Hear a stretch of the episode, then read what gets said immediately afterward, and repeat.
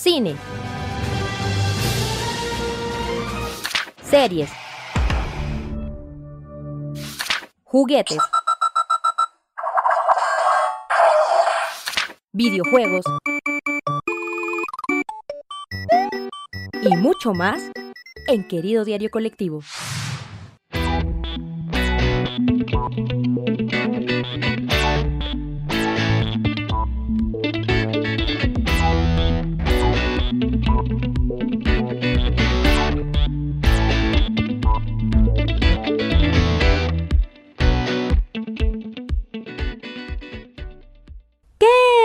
Diario Colectivo, ¿cómo estás? Yo soy Ingrid Cervantes y es un placer para mí darte la bienvenida, gracias a Dios, al episodio número 54 de tu maravilloso y muy bendecido programa de podcast. El día de hoy, como ya pudiste notar, vamos a platicar de... Ay, seguramente, y sin temor a equivocarme, el coraje más grande que he hecho en todo lo que va del año con Marvel. Sí, vamos a platicar de la famosa invasión secreta o Secret Invasion. Eh, esta versión, si dije bien, Secret Invasion, invasión, ay, la invasión secreta, como sea. El punto es esta serie que sin duda ha causado muchísima polémica precisamente por este enorme bajón de calidad con respecto a lo que nos tenían acostumbrados. Ya en muchas ocasiones, a lo largo de estos videos, yo creo que en los últimos meses, has visto mi malestar con respecto a esta serie y ya lo había planteado en otro momento de cuando pueda les voy a traer un podcast.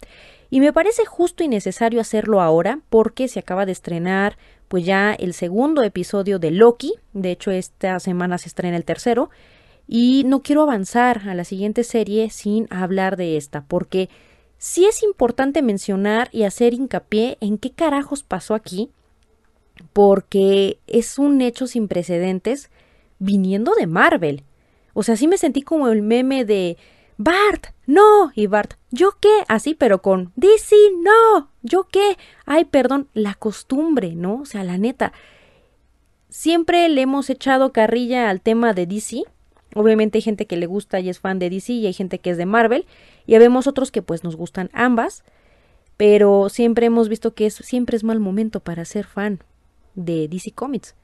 Pero parece que Marvel va para allá y no quiero ser o sonar fatalista, pero sí se siente así. Honestamente, no ha sido creo que el mejor año en, en general en cuestión de producciones por parte de Marvel. Recordemos, tenemos una sequía con respecto a, um, contenido, precisamente porque se nos atravesó en medio de todo esto eh, la huelga, primero de guionistas, posteriormente ya se unieron los actores. Y recordemos que siguen en negociaciones, se supone que ya se levantó la huelga, pero se supone que siguen todavía en reestructuración y negociaciones. Entonces, ay, Dios mío santísimo, la verdad es que creo que sí se notó mucho en esta en esta producción y obviamente están en la tablita floja, en la cuerda floja están varios eh, contenidos, entre ellos yo creo que el que a mí más me mueve y me duele si sí se llega a cancelar sería Daredevil, porque hay rumores de que ya se había grabado completa, o gran parte, como un 70-80%, y que se está pensando en deshacerse eh, de esa, de esa propuesta. También hay mm, pues noticias de que se supone que ya despidieron a, a, los guionistas y a la gente que estaba trabajando justo en la propuesta para el regreso de Daredevil. Y la verdad yo, yo tengo miedo, tengo miedo, diría el meme, tengo miedo de qué va a pasar. Estoy muy acostumbrada a no esperar absolutamente nada de DC Comics y por lo regular siempre nos decepcionan. Hay una que otra cosa buena. Este año de hecho me sorprende porque me ha sorprendido y me ha gustado más propuestas de DC Comics que con Marvel. Eh, y me di cuenta hasta ahorita que hice justo este estudio o este, esta investigación para platicar contigo de qué va, ¿no? Porque sí vi los capítulos, hice coraje, pasaron los meses y ya no, no, la verdad es que no saqué el podcast porque pues obviamente se nos juntaron los coleccionables, las figuras, Spin Master está dando lo mejor de sí y este y me perdí, me perdí, pero hemos vuelto y justo ahorita por lo de Loki dije, no no quiero que avance hasta que platiquemos de esto. ¿Sale? Así que alerta de spoiler por salud tuya y salud mental mía para que no me recuerdes el 10 de mayo si no la has visto y todavía como que tienes interés de ver por qué rayos la gente la odia. Anda y ve. Te está esperando, anda y ve. Ve a verla primero y luego vienes, pero si no, pues ya, ¿para qué le hacemos? De todos modos, la neta, pocas veces en mi vida les digo, no vayas ya, no te pierdas de nada, ¿no? De todo podemos aprender, siempre lo digo en el otro canal de Comunica y Emprende, de todo podemos aprender, incluso de lo malo, un mal libro, una mala película, una mala serie, podemos aprender qué no hacer, ¿ok? Pero en este caso, con esta sí me duele porque no estoy acostumbrada a que me frustre o me decepcione a estos niveles. O sea, sí hemos tenido cosas malas, ya lo hemos platicado, tenemos Iron Man 3, tenemos Capitana Marvel, tenemos Hulk, la, la, primera versión eh, que salió por allá creo que del 2008, tenemos Thor, Amor y Trueno, eh, etcétera, etcétera. O sea, sí hemos tenido ahí detallillos, ¿no? O sea, Marvel jamás ha sido perfecto, pero sí en algún momento en su época dorada nos enseñó una excelente fórmula de cómo crear un nicho de mercado, crear un engagement con, con un producto que en este caso es todos los superhéroes de Marvel trabajando en conjunto. ¿Qué carajos está pasando aquí? No sé, no sé, pero va de la mano con el contexto social, va de la mano con la sobreproducción, va de la mano con eh, la efervescencia social que está ocurriendo ahorita precisamente entre eh, pues esta disputa entre la inteligencia artificial, entre las condiciones de los guionistas, también la gente que trabaja en los efectos especiales, etcétera, etcétera. Así que sin más, el día de hoy vamos a platicar sobre pues esta serie tan, pues, creo que la más gacha que le hemos visto a Marvel. Así que sin más vamos a platicar. Eh, algo que reflexionaba al principio es, creo que fuimos felices en 2021 pese a la pandemia y no lo sabíamos. Entre 2021 y 2022 fuimos felices pero no estábamos conscientes al 100 y, exigíamos demasiado porque venimos todos de la vara alta que dejó Infinity War y Endgame. Para muchos Infinity War fue lo mejor, Endgame peca de muchas cosas, personalmente sí me sigue gustando Endgame por encima de todo. Y creo que a partir de ahí viene justo esta cuestión también de las altas expectativas, la exigencia y obviamente también esta... Eh, yo, ¿Sabes? Yo les decía desde el podcast creo que anterior en el que platicamos sobre series se siente cansado, se siente como esta, este, esta sensación de, de premura, de ya, ya, ya, sácala, sácala. Le decía mi amor bonito en la semana. Les voy a poner un ejemplo que no tiene nada que ver, pero, pero para mí sí tiene sentido. Le platicaba a mi amor bonito que hace unos 10 años me encantaban las quesadillas de una señora porque les echaba amor. Era como Bob Esponja cuando estaba preparando la cangreburger, que le cuenta un cuento y, tiende la camita de la lechuga y así todo bien bonito. Y mi amor bonito me dijo, oye, ¿no vas a querer nada de, las garnachas? Le digo, es que ya no me gusta más que el taco de bistec. Antes todo me encantaba de con ella. Sopes, pambazos, tacos, todo. Y ahora ya nada más me echo un taquito o dos de bistec. Y ya no le quedan tan buenos. Y me quedé pensando, es que esa señora de las quesadillas de aquí de por mi casa se convirtió en Marvel. De ya, ya, o sea, ¿saben cómo siento la comida? Como de que ya nomás lo saca así, de ahí está tú con la embarrada de frijoles, llévate tu trincho sopa y sácate de aquí. Así la siento. Y de por sí también la señora siempre anda de malas, ¿no? Ahora todo el tiempo, aunque ella es rica, ella trae la camionetota, ella tiene su negocio y todo el rollo, como que todo el tiempo anda de malas. Y ya nada más hace la comida por sacarla, o sea, literal, ya nada más por, por el beneficio económico ya no le pone amor a los sopes, a los pambazos, ya no le quedan ricos. Y ustedes dirán, ¿qué tiene que ver las garnachas de tu colonia con las series de Marvel? Solo aquí, señores, en este canal, en Querido Diario Colectivo, hacemos este tipo de comparativas. Pero ¿qué hay en el fondo? Hablamos de que cuando ya nada más hacemos esto por, por sacar, esta premura por generar, producir, sí se llega a notar. Y, para muestra tenemos, eh, eh, eh, para mucha gente incluso lo ha dicho, creo que la mejor, el mejor ejemplo es tanta serie y entre más acaban y entre más se acercaba la fecha de estreno de las demás series, hemos visto poco a poco cómo se han ido desgastando, cómo los efectos bajan, cómo el argumento vale gorro, como otro ejemplo que no tiene que ver con Marvel, pero que también va de la mano. O sea, ¿cuántos años se tardaron en hacer Avatar 2? Y efectivamente es una belleza de espectáculo visual, pero es una cochinada el guion. O sea, nadie se sentó a pensar en la historia. Y ahí queda claro lo que siempre les decimos a, a, la mayoría de la gente, no necesariamente un gran presupuesto, no necesariamente los mejores efectos te van a comprar la mejor película. Entonces yo veo como un Marvel cansado, un Marvel que ya está como de saca lo que caiga pero dales algo.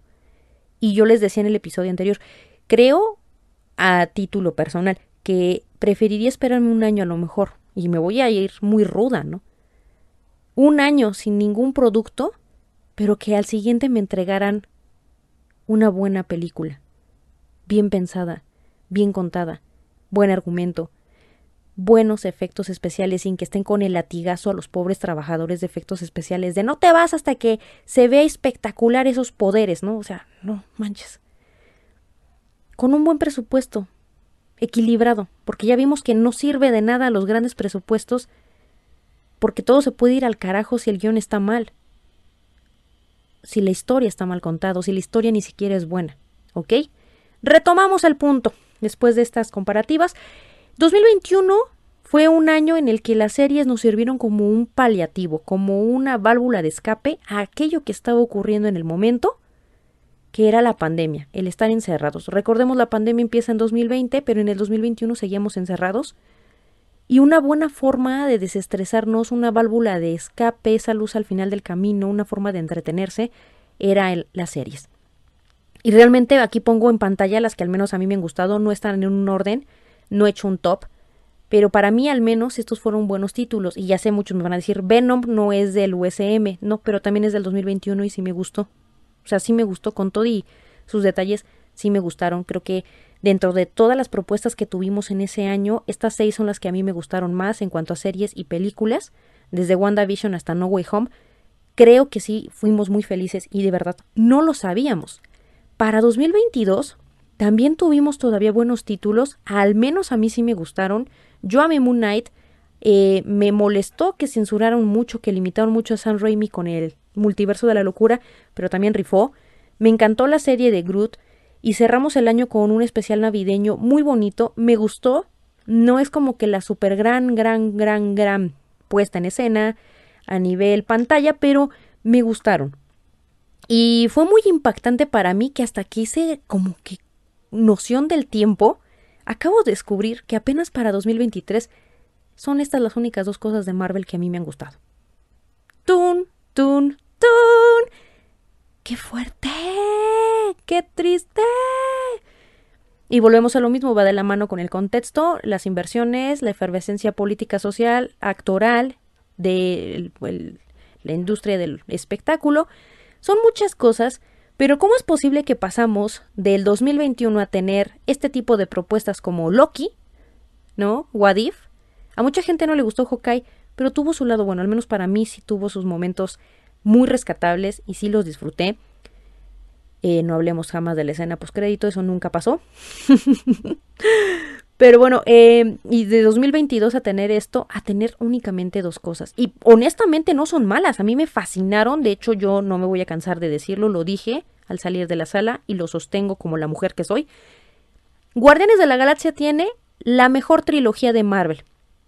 Perdón, no voy a discutir esto, pero para mí la mejor trilogía sí es Guardianes de la Galaxia porque no hay un bajón de calidad en ninguna de las tres entregas, las tres son buenísimas a diferencia de las trilogías de Capitán América, Iron Man o Thor, ¿ok? Y en el caso de Spider-Man Across the Spider-Verse, es una chulada visual. Me encantó, realmente la historia va bien y, y obviamente estoy con altas expectativas para la siguiente película. Pero ¿cómo es posible que solamente esto me ha gustado en 2023? Fue fuerte porque en mi cabeza como que yo sentía que Moon Knight todavía era de este año o sea, del 23. Y no, o sea, ya pasó un año de Moon Knight. Y ya van dos de WandaVision y de Loki. Entonces, por un lado el tiempo se pasa de volada, le decía creo que a Brian Camacho en un comentario en YouTube. Realmente el tiempo se está yendo de volada, pero es muy fuerte ver que realmente no es una sensación apocalíptica y exagerada de, los fans el argumentar que sí estamos viendo una decadencia. no es el fin. Muchos dicen, no, es que no hay que ser drama. No, o sea, no, no es como entrarle y tirarle al drama, pero sí estamos viendo un bajón muy fuerte en las entregas. Guardianes de la Galaxia no fue así. Obviamente está de lado el tema del amor que le tiene James Gunn a los personajes y a la historia y que cuidó muchísimo, muchísimo a sus personajes y reivindicó Star Lord de lo que habían hecho en, en Infinity War y en Endgame. Pero no podemos decir lo mismo de películas como Atman, ¿no? O Wakanda Forever, que ya lo hemos platicado, no ha sido ni lo mejor ni lo peor que ha tenido Marvel, pero sí está en un punto neutro. Atman la sentí como que pasó sin pena ni gloria, honestamente. Y volvemos a lo mismo.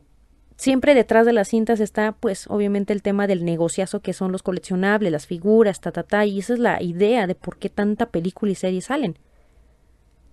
La cosa es que después de todo esto, ahora nos traen una serie que de verdad, si Miss Marvel y She-Hulk habían sido malas, habían tenido, entre comillas, baja, baja audiencia, porque en algunos lugares parece ser que sí se vio, eh, después, o sea, es como bien raro, pero hasta entre todas estas, entre Miss Marvel, She-Hulk, yo en mi vida me imaginé ver algo más abajo de eso, hasta que conocimos la invasión secreta. Y esa es la razón por la que hoy te voy a platicar de las cinco cosas que neta no le perdono a esta serie. No puedo, de verdad, y trato, pero no, no creo perdonar jamás. 1. La muerte de María Gil. Yo sé, yo sé, mucha gente lo agarró de broma, lo agarró de relajo. No, pues es que es un personaje X, shalala, shalala. Yo lo único que sé es que yo ubicaba a esta actriz por la serie de cómo conoce a tu madre.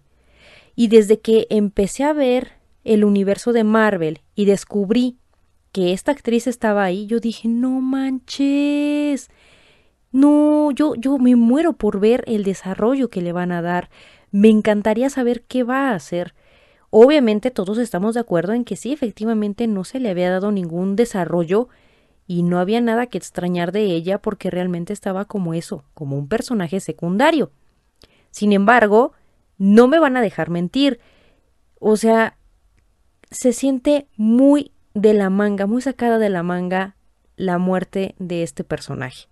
Honestamente, yo siempre he sido de la idea de yo no exijo aquello que de antemano sé que no está en las posibilidades de la producción entregarnos. No me pongo a pedirle peras al olmo cuando no. Pero también vamos a ser bien sinceros. O sea, mucha gente sí dijo, ay, no X, ¿no? O sea, fue un personaje X, nadie lo va a extrañar. Y casualmente ahorita que ya se murió, ay, sí, no, pobrecita. Yo sí, desde el principio que la ubicaba, yo esperaba que se le diera un desarrollo. ¿Y por qué me atrevo a esperar a esto de, de Marvel? Simple y sencillo, porque ¿cuántas veces hemos visto que personajes secundarios, conforme avanzan los años, en alguna serie empiezan a darle desarrollo a estos famosos personajes secundarios, a estos personajes que parece que no tienen relevancia y poco a poco tienen un protagonismo y llegan a tener mucha fuerza dentro de Marvel. Incluso llegan a ocupar espacios o lugares o roles fundamentales dentro del universo de Marvel. No es la primera vez. ¿Cuántas veces, aquí te dejo algunos ejemplos, hemos visto personajes que al principio parece como que, pues allí están, nada más como que de relleno, como el elemento gracioso, el elemento de acción, pero no pasan de ahí. Sin embargo, hemos visto que precisamente una de las fórmulas de Marvel es ir introduciendo poco a poco a los personajes para ir rolando. Y aquí te pongo el ejemplo más claro. ¿Sí o no? ¿Sí o no? Los hermanos Maximov habían sido también personajes por allá relegados y precisamente la magia o la fórmula de los primeros 10 años de Marvel era ir moviendo piezas para que no solamente los protagonistas figuraran, sino poco a poco darle relevancia a otros personajes a partir de qué? El desarrollo, sí señores, damas y caballeros, el desarrollo de personaje para que pudieran convertirse en personajes importantes o entrañables para los fanáticos. Si Marvel ya lo había hecho antes, era lo mínimo que yo esperaba que se hiciera con María Gil. Obviamente la muerte suena y resulta muy sacada de la manga, muy inesperada, porque para acabarla ni siquiera genera un impacto real. Obviamente ni siquiera nosotros como espectador ni tampoco Nick Fury, pues se supone que es su mejor amiga, es su aliada, es su mano derecha. No sabemos de dónde salió, no sabemos cómo llegó a Shield, no sabemos cómo se ganó la confianza de Nick Fury, no sabemos nada. Entonces, cuando a mí me enseñan las, las imágenes o los primeros pósters de esta nueva serie, de antemano dije, claro, va a pasar lo mismo que con otras series como WandaVision o, eh, no sé, me viene a la mente, mm, estoy pensando, eh, Agente Carter, Agente de Shield. Vaya, estos ejemplos, como lo que acabo de mostrarte ahorita, donde ya hemos visto que los, eh, los personajes secundarios empiezan a tener un poco más de relevancia para posteriormente tomar riendas dentro del universo, que fue lo que vimos sobre todo con varios personajes con WandaVision, por ejemplo. Pero no es el único caso aislado. Entonces fue como de, o sea, tantos años esperando y a la expectativa, al menos yo sí. Yo sé que mucha gente no le, ni le va ni le viene el papel que hizo eh, mi querísima Robin Sherbatsky, en este caso, nunca sé pronunciar su apellido, pero Kobe Smullers, creo que así se apellida. Eh, pero yo sí esperaba que se le diera un buen desarrollo, ahora sí una explicación de por qué es tan cercana. Damos por hecho que está ahí y que es la persona de más confianza de Nick, pero no sabíamos nada y yo esperaba que en esta serie nos explicaran esa parte y no hubo ningún tipo de desarrollo. Ahora, ya que no me dieron gusto con esto, es como, bueno, ok, va, pero no sé qué es lo que me enoja más si el hecho de que al personaje ni siquiera le dieron la oportunidad de tener un verdadero desarrollo, o al hecho de que utilizaran su muerte una y otra y otra vez. Nunca había visto algo tan reiterativo como en esta, en esta serie. De entrada la muerte se siente súper forzada, se siente súper sacada de la manga, pero por otro lado, no hubo algo que me cayera más gordo que el hecho de que después de la muerte, todos los capítulos, excepto el último, tocan el tema de la muerte de María Gil, es que María Gil está muerta, es que te voy a acusar de la muerte de María Gil. Y en cada uno de los capítulos, si no me creen, vayan a verlos. Si no, no exagero, creo que nada más en el, no sé si en el penúltimo o en el último ya no sale, pero en todos los demás sale esta escena. Desde diferentes ángulos, ¿no? Como Milhouse, de la vamos a repetir una y otra y otra vez. Y fue tanta la repetición que le dije a mi hermano que me recordó mucho, hasta hice un meme para el canal, de esta escena de Los Simpson en la que Bart le enseña a Lisa así de mira Lisa, se puede ver el cuadro exacto en el que se le rompe el corazón. Así yo me sentí, yo me sentía Lisa y, y los productores de, de, Invasión Secreta eran, eran Bart. Todos los capítulos volviendo a mostrarnos esta escena desde diferentes ángulos de María Gil muerta. Y yo decía, chale, o sea, ¿qué onda? Ya nos quedó, creo que a los espectadores, clarísimo que está muerta. Y lo peor es que fue una muerte que ni siquiera se sintió emotiva, ni tampoco se sintió como con el impacto que debería de tener ni para Nick ni para nosotros. Entonces, esto es lo que puse número uno porque neta no se los voy a perdonar. Neta. Yo esperaba de verdad que este era el momento para la actriz para en esta oportunidad ahora sí demostrar por qué había sido la mera, mera al cargo en el momento en que, por ejemplo, Nick desaparece y, por qué se había ganado la confianza no solamente de él, sino de los agentes, ¿no? O sea, por qué estaba en el lugar que estaba y no nos lo dieron. Entonces fue como, nunca te lo voy a perdonar, Marvel, neta. Número dos, desperdiciaron bien horrible a Emilia Clark. Y saben, me molesta mucho, le digo a mi hermano, realmente me duele mi corazoncito, porque yo veía entrevistas en donde ella hablaba del proyecto y honestamente se veía emocionada, se sentía entusiasmada de formar parte de Marvel. Y sí me duele porque digo, chale. O sea, ella sí se sentía contenta y entusiasmada de participar y para que salieran con esta fregadera, ay, sí me duele. Y no solo con Emilia, yo creo que con otros elementos del elenco, me parece que los desperdiciaron. No hablamos en esta serie de que pecara de elenco. Creo que Hubo, hubo buenos actores eh, al frente.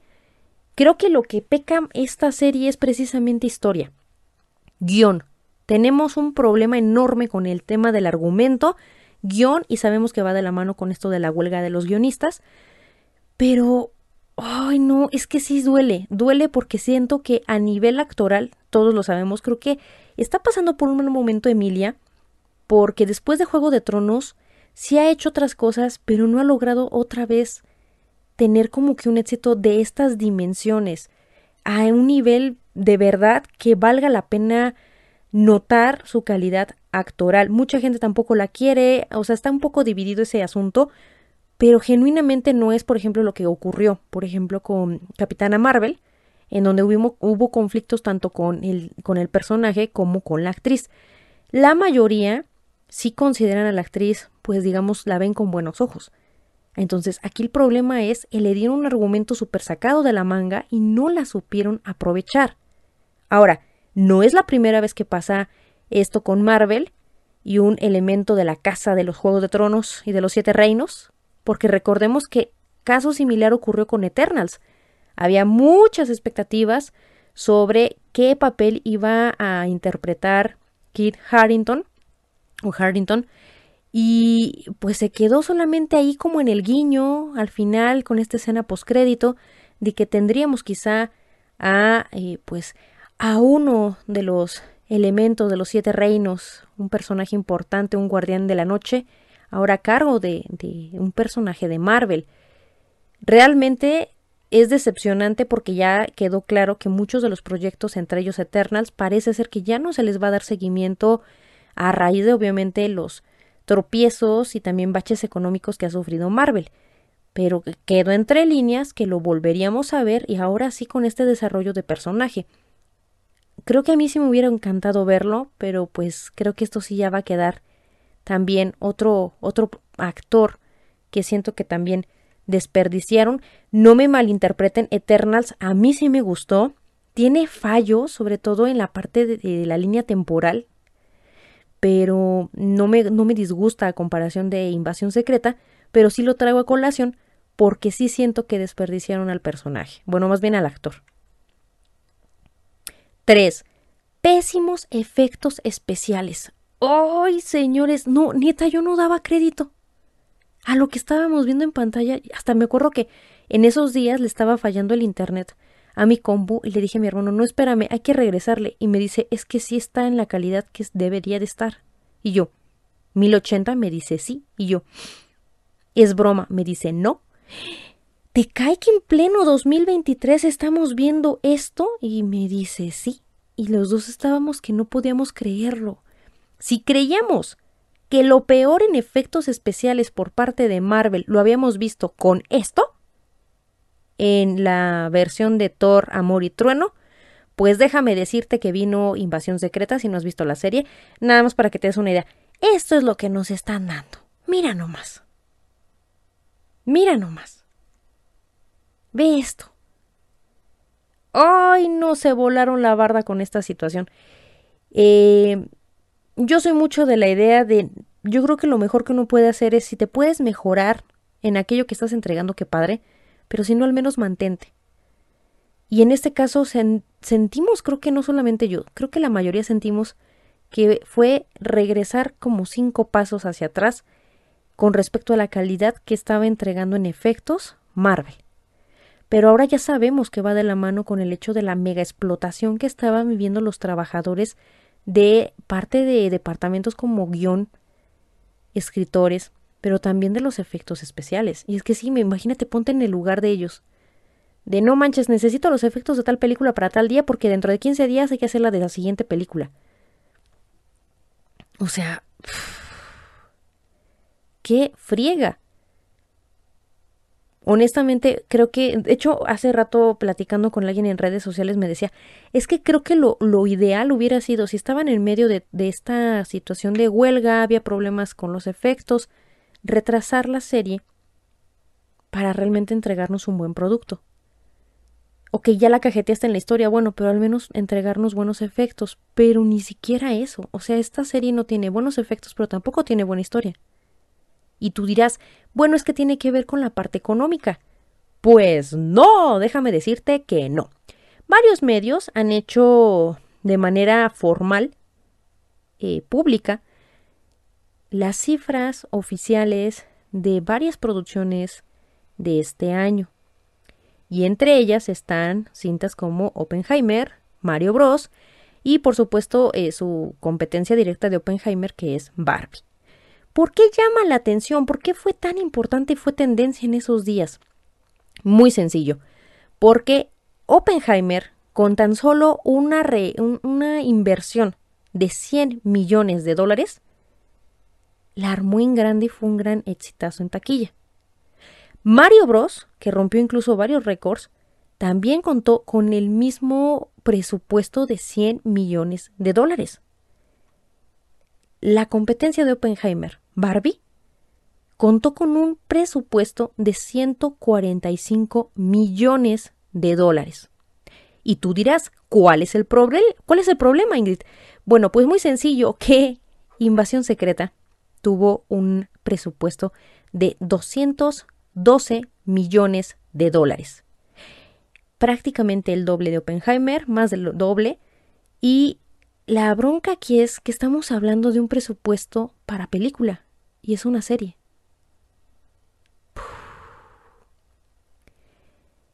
Qué fuerte y qué lamentable. La pregunta en el aire es, bueno, y entonces, ¿en dónde está ese dinero? Estaban diciendo en comentarios eh, en redes sociales. Eh, hay varias opciones. Opción A, tenemos aquí una cuestión de lavado de dinero y pues desviación de recursos bien cañona. Dos, todo el dinero se fue en llegarle el precio a Samuel Jackson para que volviera a ser Nick Fury. O sabrá Dios en dónde quedó ese dinero, pero evidentemente en guion no fue. Y en efectos especiales tampoco.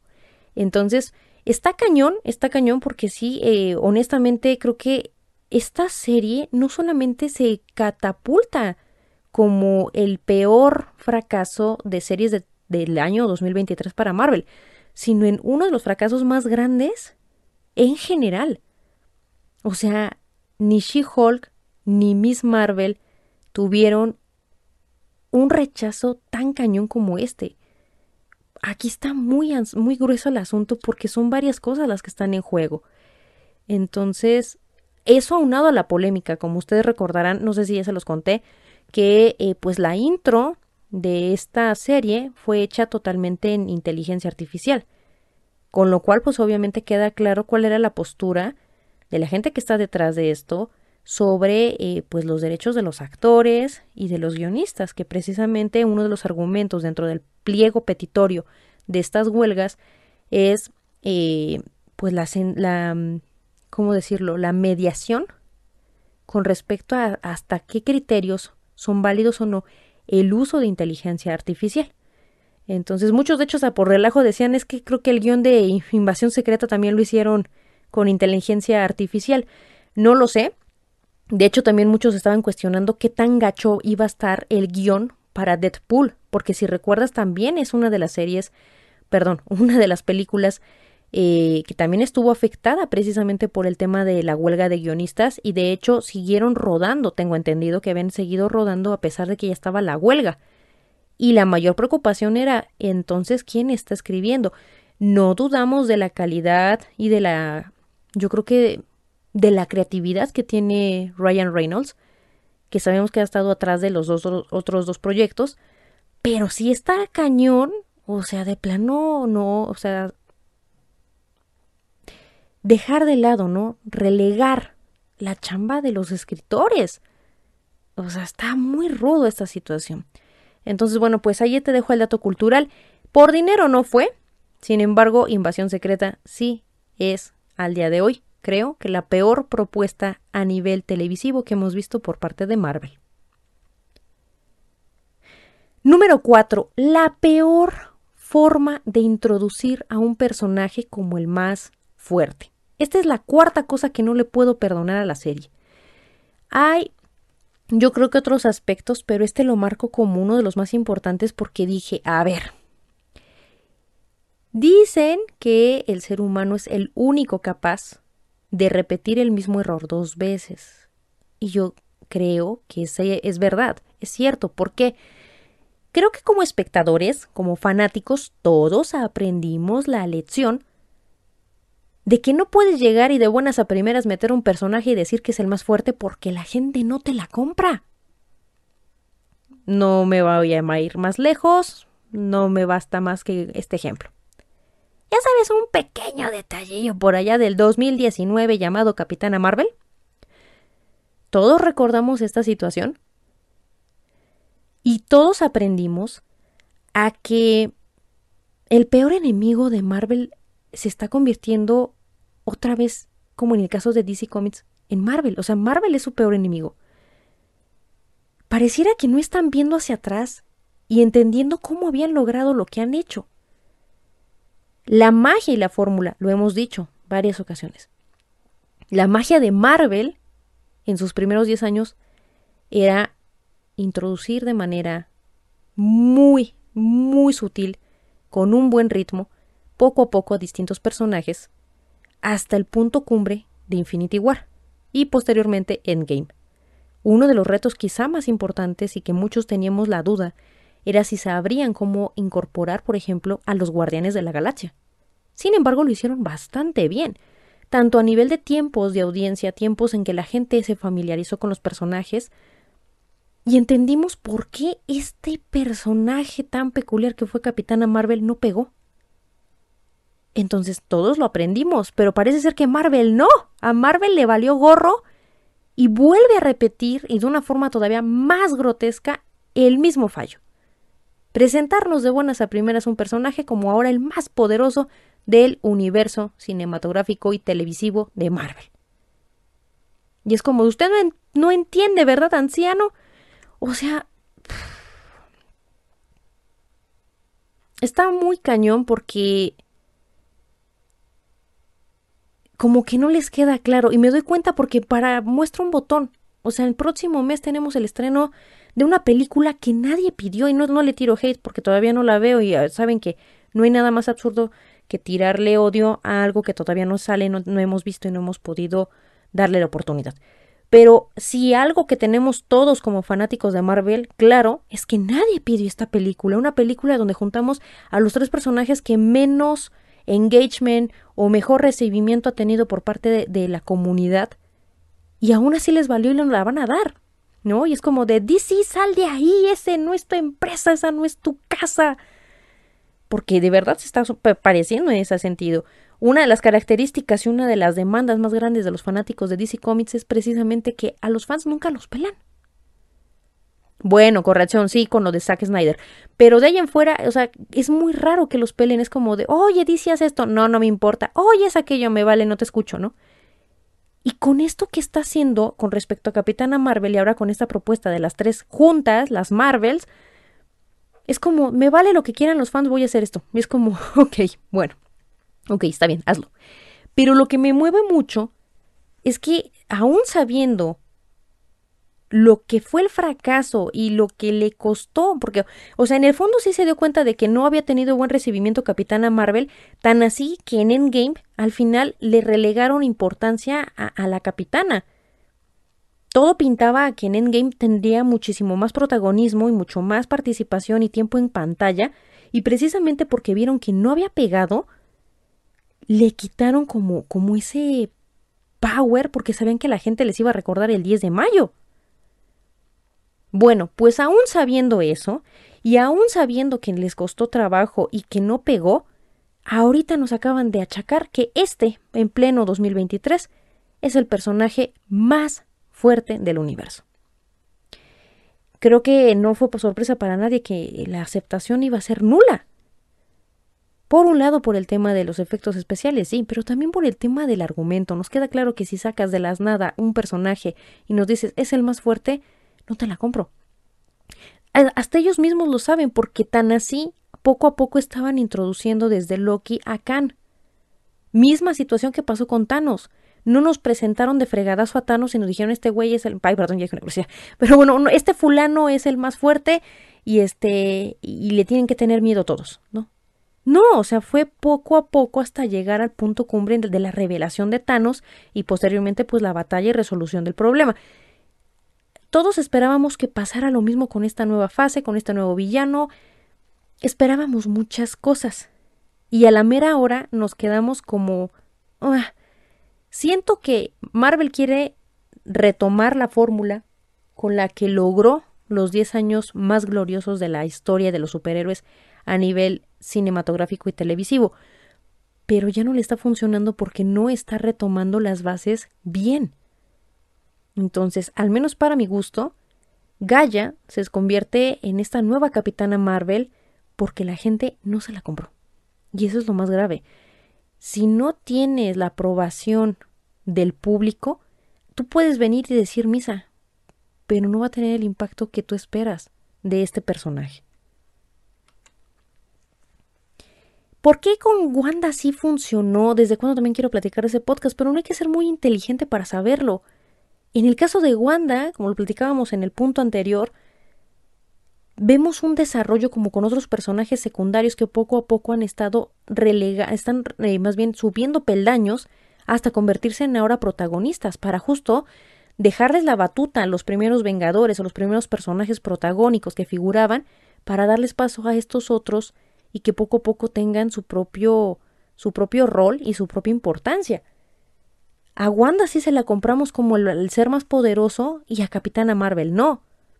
Porque va de la mano del tiempo en pantalla, de qué tan familiarizado está el, público con él, el argumento sobre todo. Y en este caso, pues de la nada, ahora Gaia se supone que es más fuerte que incluso la mismísima bruja escarlata. Es. No es que ni siquiera, o sea, no, no, no hay, no hay forma. La verdad es que no hay forma de, de procesarlo. Y mi hermano me decía, ¿es neta que esto está pasando? Pues sí. Se supone a los ojos de los creadores de Marvel que sí, pero recordemos que, o sea, la misma gente que no aceptó la película de Capitana Marvel fue la misma que influyó en que al final en Endgame no tuviera tanta participación.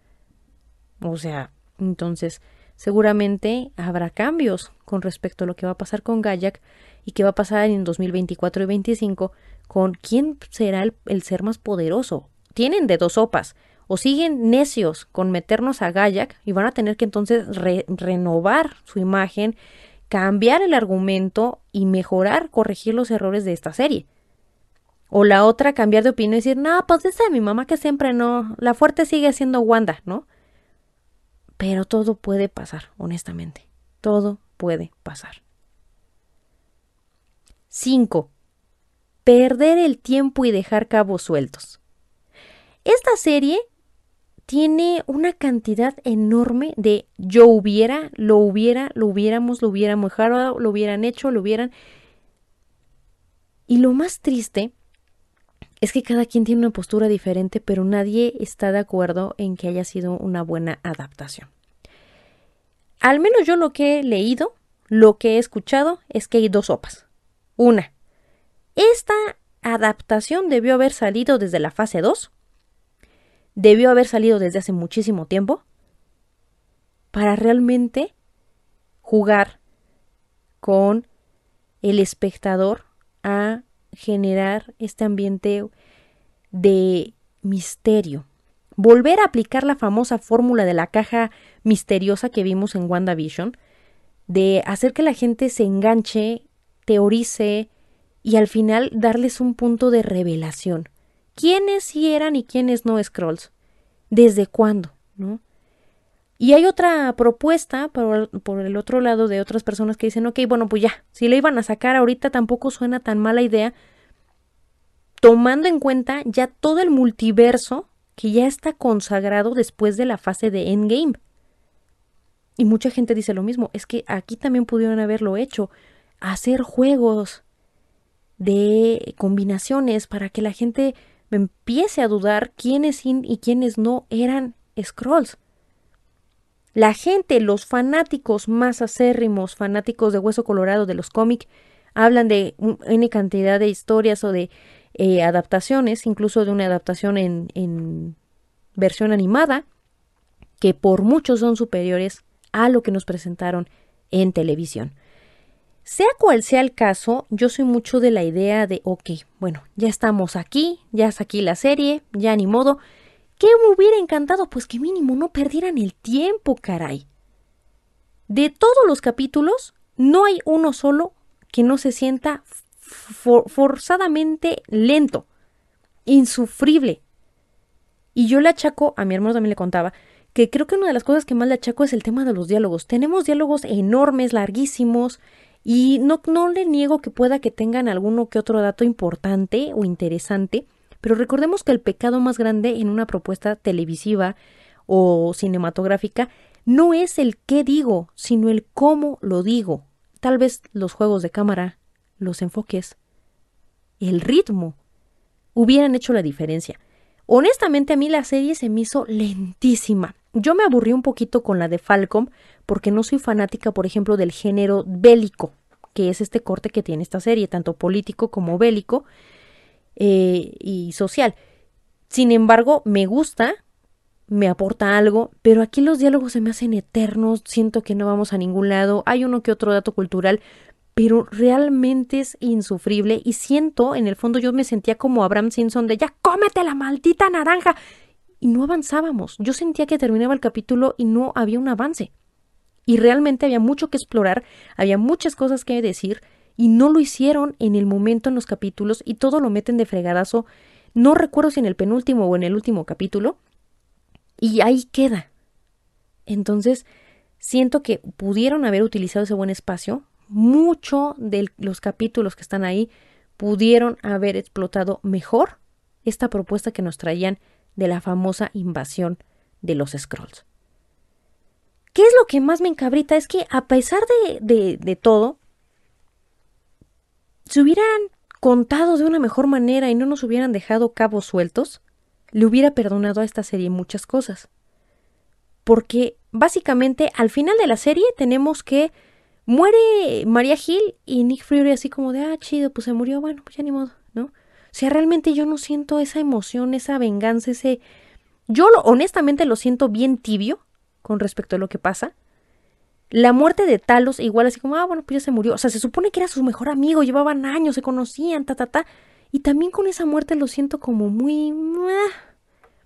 Realmente sentí la resolución de la serie como muy tibia, como muy falta de tono, como un capítulo más. Honestamente no lo sentí como un final de temporada. Hay muchos cabos sueltos, hay muchas cosas que no le dieron seguimiento Básicamente se acabaron, se acabó la rebelión contra los Scrolls, que estaban ahí como que malos, pero pues queda en el aire y bueno, ¿y ahora qué? ¿Qué sigue? ¿Qué va a pasar con los Scrolls que se quedaron? Acabamos con el malo y se liberaron a los rehenes. Ya sabemos que War Machine también era un Scroll y, y ya lo liberaron. O sea, al final tenemos una escena muy telenovelera, por así decirlo.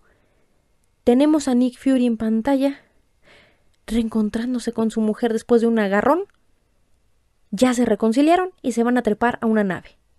Y ya. Y es como, no manches. O sea, ¿y luego? Al menos para mí me molesta que nos hayan dejado como en el aire, que no se resolviera como tal cual, no nos dieran como más, que nos digan que sigue. No me gustó. Y le digo a mi hermano que incluso esta secuencia final de Nick con su esposa, me recuerda un buen este capítulo de Tommy Daly en Los Simpson, en la que se acuerdan que hay un tercer personaje que es Pucci, que es el que le da voz a Homero Simpson, y la única forma en que los escritores se le sacaron de la manga el cómo elimina al personaje es de ¡Ah! mi planeta me necesita. ¡Pum! y lo sacan. Así sentí esta escena de Nick con la esposa, así de ¡Ah! mi planeta me necesita, literal, y se sube a la nave, ¿no? Y es como de ¿qué carajos pasó aquí? O sea, no, le digo a mi hermano, fue nefasto, creo que es el peor final. O sea, sí tengo claro que el peor, la, peor escena postcrédito del mundo es Hawkeye. Esa última escena postcrédito uh, no me gustó nadita. Pero en cuanto a series y final de temporada, final de... Es que es eso, estamos hablando no de un final de episodio, es un final de temporada y que quizá a lo mejor sea la única temporada que haya de esta serie, a mí me, me, me, me, me frustró mucho porque terminó el capítulo y mi hermano y yo con cara de ¿y ya? O sea, literal sí lo dijimos, ¿y ya? Bueno, pues a Nick Fury su planeta lo necesita, pero su otro planeta porque pues la, la Tierra parece que le valió gorro y pues ya se fue, ¿no? Y ya sabemos que va a salir en esta nueva película que se estrena en noviembre, de la cual automáticamente te lo digo, no espero absolutamente nada. Es una película que creo que nadie espera. Y bueno, en su momento lo dije con WandaVision y Wanda vino y me cayó mi bocota. Me dijo, cállate y escucha el Dark Ah, no, ¿verdad? Pero sí, o sea, realmente fue una serie que yo también en su momento, cuando se revelaron las series que iban a salir, solo me importaba Loki. Y WandaVision a mí sí me gustó mucho. Moon Knight igual era algo que yo no esperaba y me encantó. Pero honestamente con esta nueva película de Capitana Marvel con Miss Marvel y esta Mónica Rambo, ay, no, es que ni a cuál de las tres irle. No, no, ninguna de las tres me gusta. No es que les tire odio. O sea, me aventé Miss Marvel y dije, mm, ok, ¿no? Igual que con She-Hulk. Es como de, ay, por favor, no está tan gorda. Bueno, no, no está tan mala. Pero tampoco es como que espere la gran cosa, la verdad. Entonces, volviendo al tema de la invasión secreta, pues... Ay, desafortunado final poco y mal ritmo, mal contado, una historia gacha, con un mal guion y pésimos efectos especiales. O sea, ¿cómo te ayudo? Ayúdame a ayudarte, maestro. Nieta, ayúdame a ayudarte. Pero bueno, yo trato de verdad, me esfuerzo en cada entrega en buscarle lo bueno a las cosas y digo, ok, bueno, no estuvo tan mal. Con esta sí no tengo como que mucho que rescatar porque pues es que realmente siento que no nos aportaron gran cosa en pleno 2023 esta mala adaptación de una gran es que ese es el creo que es la, el mayor enojo de todos es que sí había gran potencial la invasión secreta de los scrolls era un buen tema pero no se supo explotar de la manera adecuada al menos es lo que yo creo de una manera adecuada no no fue no fue creo que bien ejecutada pero qué aprendimos de invasión secreta bueno aprendimos que Nick Fury estaba casado y nunca nos dijo el hijo del huevo derecho de su madre. Ah, no, de su padre. nunca nos dijo que estaba casado y que aparte con un scroll. Tun, tun, tun. O sea, sabemos que no es algo como que relevante en la historia de Marvel, pero a la vez sí. Me recordó a lo de Hawkeye, ¿se acuerdan cuando de la nada conocemos a, creo que se llama Lorraine, ¿no? Su esposa y a sus dos hijos. Y todos con cara de ¿qué? Cuando visitan esta, esta casita así como que aislada y lejecitos, pues sí estuvo padre la revelación, pero pues yo esperaba que esta fuera como que la mínima revelación y que entre más avanzaran los capítulos iban a darnos mejores revelaciones y que esto iba a ser wow. Pero no, básicamente sabemos que está casado con esta simpática Scroll. Y pues la segunda revelación, que el único vengador del cual nos confirman que era un Scroll es War Machine, y pues al final de la temporada lo único que nos queda como el indicio para hacer como que teoría es que prácticamente War Machine era un scroll desde el accidente en Civil War. Esto partiendo, todo el mundo lo menciona, de que está en bata y que no puede caminar.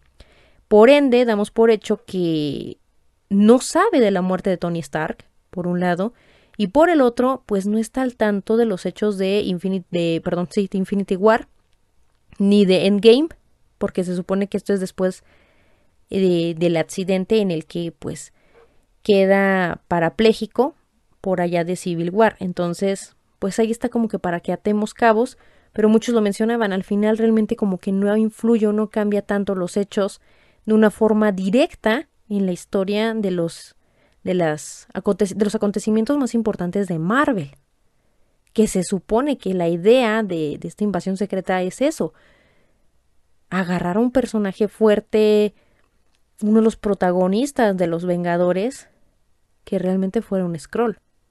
Pero bueno, esta fue la revelación que nos dieron. Y por último, aprendimos que Capitana Marvel, por un lado, no tiene palabra junto con Nick Fury, porque se supone que es el personaje más fuerte en aquel momento, y por culpa de ella, que no pudo encontrarles un planeta a los Scrolls, los Scrolls hicieron su desmaye y ya nos querían desterrar de nuestro cantón, por culpa de ella y de Nick Fury. Fue lo único que aprendimos de esta serie. Gracias, sigan participando. Ay, no, amigos, qué estrés. No, de verdad, nunca me había frustrado tanto una serie. De Marvel, ojo, de Marvel. Porque de DC, ay, ay, tengo harto siempre que contar, ¿no? O sea, es como, Batwoman, sal de ahí. Esa no es tu casa productora. Suena triste, pero es verdad. Eh, es muy raro, es que es eso, sí me siento rara, o sea, porque no estoy acostumbrada a que Marvel me haga hacer corajitos de este calibre. No fui feliz con entregas como Amor y Trueno, Thor me tiene también ahí. En su momento de recuerdo también la frustración con Thor eh, Ragnarok, que sabemos que como individual fue maravillosa, pero si la comparamos con las otras dos, pues hay un choque abismal. Pero esto de invasión secreta sí, eh, no sé, Empecé viendo la serie sin esperar nada, entre más me informaba eh, en internet sobre de qué se trataba, pues sí decía, ok, va a estar padre, ¿no? Y al final fue como de, como dice Bart, qué linda cochinada. y bueno, pues antes de concluir con el episodio, quiero mandar saludos a toda la gente maravillosa que me dedica su tiempo, su espacio y sus ganas de seguir viviendo y hacer corajes con Marvel conmigo. Y pues quiero mandarles un besote y un abrazo a José Luis 1937, a la Mercería de Don Cuco, a Giron 500 o Jairon, perdón, Jairo 500 o Giro 500, Brian Camacho, a Fabio E24, a Ángel Gabriel 5271, soy José Luis 21, Titan Rojo 4893 y a Javier Díaz López, gracias por volver a aparecer, y a Paul Jackson.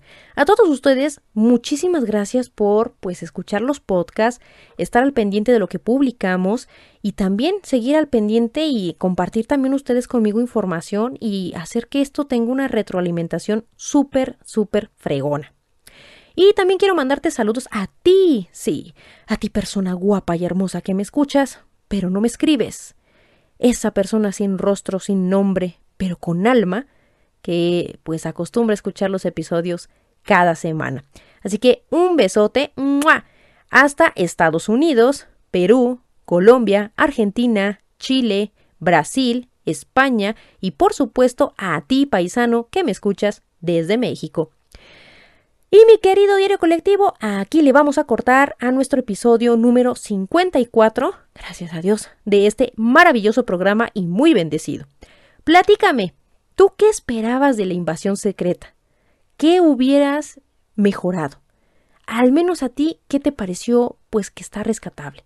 O al igual que yo, también neta te frustró y de verdad te decepcionó. Comparte conmigo tu sentir y opinión en cualquiera de las redes sociales ya sabes dónde estoy, o en la plataforma de podcast preferida.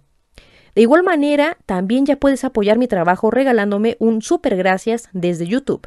Si puedes, y de verdad, si no te desa completo para tu colección, puedes apoyarme desde 20 pesitos. Con ello puedes ayudarme a seguir creando contenido de calidad semana a semana. Y por favor, lo más importante, no se te vaya a olvidar y a dejarme sola, ¿eh?